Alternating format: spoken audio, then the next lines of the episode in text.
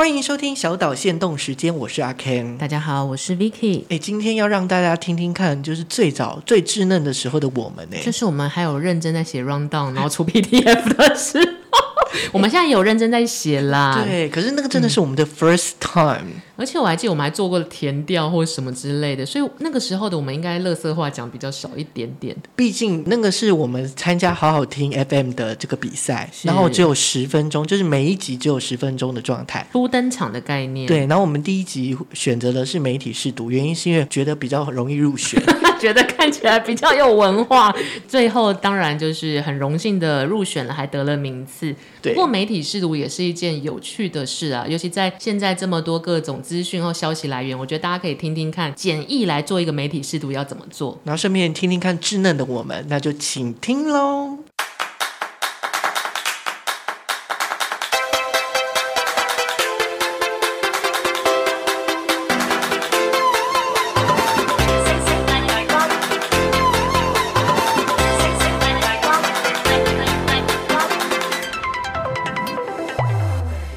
欢迎收听小岛现实动态，我是阿 Ken 黄旭峰。大家好，我是 Vicky 郭若琪。哎，Vicky 啊，如果用一句话来介绍我们的节目给首次听节目的朋友，你会怎么介绍呢？嗯，我会说这是两个不同生活形态的年轻人看零零后的现在。嗯。好，谢谢你。就是我没有这么年轻，视觉年龄，视觉年龄比较重要。好，那如果是我，大概就是我们两个人有两种不一样的思维，那我们就从日常生活的观察来切入的对话。因为小岛现实动态这六个字呢，其实就是从现实动态来看台湾当下的日常行为。那我们两个人说明了这些日常行为给听众理解之后呢，我们就可以来解构它的现象，还有分析的过程。诶，那我们今天要聊的主题就是媒体试读。那在媒体试读之前，就先问你啊，你有没有一整天没有带过手机，或者是忘记把它放在家里的状态？诶，这大概可能一个礼拜会发生个三天，真的。但是我就是属于那一种，就算快迟到了，我就会奔回家拿手机的人。嗯、所以我要在此为因为我忘了带手机而迟到的聚会们，我要跟大家道歉。诶，从另外一个角度来问啦，就是你会愿意回去拿，然后宁愿就是冒着迟到的风险，或是真的迟到。好，那手机对你来说最重要的功能，或者是它对你的安全感是什么？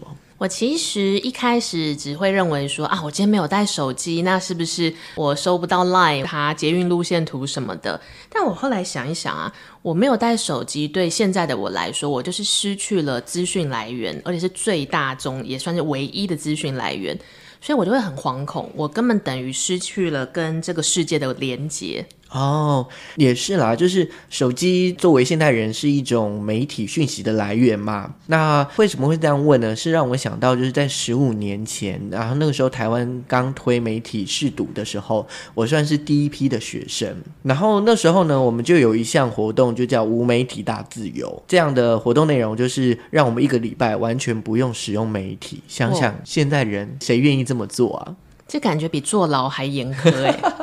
好，那因为当时的那个时代的的状态，大概是都是主流媒体啊，例如新闻报纸，他们是主流的讯息来源。呃呃，那时候我觉得我们老师要让我们这么做，一个比较大的原因是因为呃，希望教我们是要跟媒体之间是有距离的，而不是就是让我们身边充斥的各样的声音啊，或是讯息，这样很容易被潜移默化或是宰制。嗯，这个其实比较像是像 Kenny 是传播科系的科生，所以必经之路，在十几岁的时候就会受到这样子的教导跟提点。那我有一点跟你不太一样的地方是，因为我是文科生，是吟诗作对的文科生。那我其实是我大四之后我要去考传播研究所，所以我去补习。那我在补习班的时候，讲师才给我新的关于传播的概念，以及像是媒体禁用、媒体试读的一些基本的、嗯、对去 trigger 初步的接触这样子。那那个时候，我其实抱着有一点不正经的 目的性，嗯，因为我想要考艺术大学的研究所。那艺艺术大学研究所很需要作品集，那我那时候为了想要冲我作品集的量，补习班的老师就说：“那你要不要去投社论？社论也算是作品的之一。”对。但我本身是又是一个非常取巧的女子，嗯。所以我就想说，那我就定同一个主题。但是我四个报纸我都投，所以我就是同一个主题写了四方立场都投去社论的这样子。其实也是透过这几次经验之后，我才发现渐渐的理解哦，就是从不正经的目的去理解到。其实所谓的媒体，每一个媒体都有自己的立场。嗯，那即使是一样的主题、一样的新闻内容，它都有自己要去推广的方向。对，所以我才开始思考所谓的无媒体大自由，或是媒体试读、媒体禁用的概念。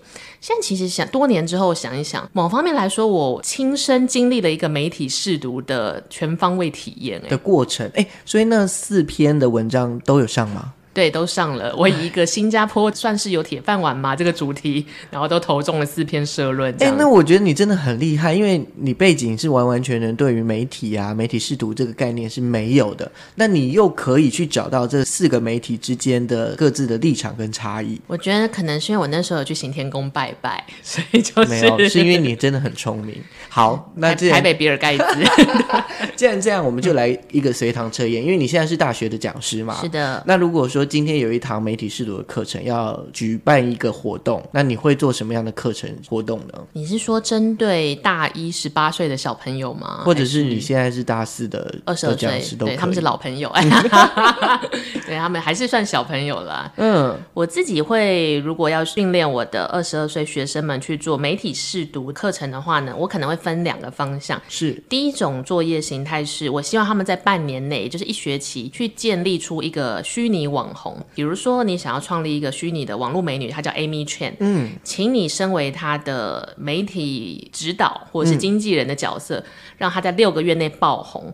为什么会这么做呢？就代表她有一个时间限制。我的学生觉得，我身为他的主人，我要在六个月内爆红，所以他就必须在这六个月内三百六十度的去禁用媒体。嗯哼，有了媒体，你的虚拟角色才会捧红他。另外一个部分，因为毕竟我觉得媒体试读或是无媒体大自由的这一个氛围或者是观念底下，新闻内容还是重要的。嗯那我就会希望说，我的学生可能另外一个作业就是你要成立一个新闻平台，或是粉丝专业，或者是社团，或是 IG 页面都可以，就是有点像成为一个独呃自己的新闻台的台长。嗯，这个跟虚拟网红的成立的差别哪边不太一样的原因是，因为当你成为一个新闻台的台长，你一定要有去追求跟查证新闻的过程。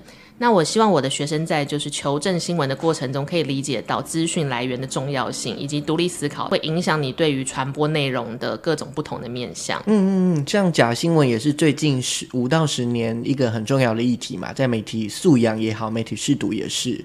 不过呢，我觉得作为你的学生，其实压力蛮大的。你就是这两个活动都要同时进行吗？嗯，我这个学期是这么打算的啦。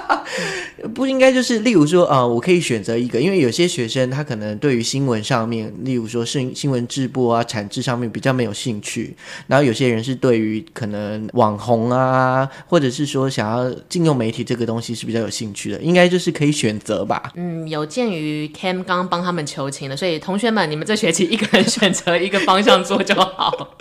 好，那如果是我，我觉得也可以延续 Vicky 他的想法，我觉得这应该也可以作为这个参考使用。呃，像是我的话，我就会做一项大概一个月的时间，要学生去执行。那内容上面就是先请学生选择三个自己最擅长的议题，或者是长期会关注的，然后找一些呃社群平台啊，或是媒体平台等等，然后用自己的名字下去留言，就是针对这个议题去留言，然后去观察。你刚刚是说用他们的本人的真名真实姓名吗？对，你要把这群孩子丢到水深火热的网络世界里。嗯，从从这个活动或者是我自己的思考来说，就是因为现在不管是啊、呃，可能高中生、大学生，他们。对于这个未来的向往，很多人就说我要当 YouTuber，我要当网红等等。那在这样的过程中，包含现在就是禁用媒体是非常方便跟简单的，或者是冲刺在各项的自媒体当中。那如果说你完全都不懂的时候，你然后去面对这些酸民酸言酸语的时候，反而你会不知所措，或者是不知道怎么控制。可是，在这样的活动里面，你可以去观察，在这个脉络里面，就是对话，或者是你自己亲。自在这个小小议题里面，你扮演什么角色，然后你得到什么回馈，都是让你有一点一点的认知，然后慢慢的改变你的态度，也许就是你的行为就会不一样。我觉得以媒体试读这一个主题来说呢，零零后的现在，他的确是需要这样的意识。就是有一点像是你必须自己为自己撰写，建立一个所谓的媒体使用手册。那你要怎么样使用媒体，跟跟媒体共处，而不是让媒体控制你？我觉得可以在这样子的 brainstorming 或者是训练底下中，让孩子们或者是刚接触这一类资讯爆炸时代的成人们，都可以抓到更好的生活形态。真的，那呃，如果说听众朋友你们有对于媒体试读觉得说呃不错的，或者是分享你们对于媒体试读的想法，很欢迎你们就是留言给我们，然后我们做一个互动，然后学习这样子，也可以作为 Vicky 就是上课的教材。没错，我刚刚已经决定，我要擅自把这一集节目的录音档呢变为我下学期第一堂课的内容，这样子。嗨，那个就是 Vicky 的学生，你们好。穿越时空的 Ken 来跟你们打招呼了。好，那我们今天节目就到这里，那希望你们会喜欢，我们下次再见，下周见，拜拜，拜拜。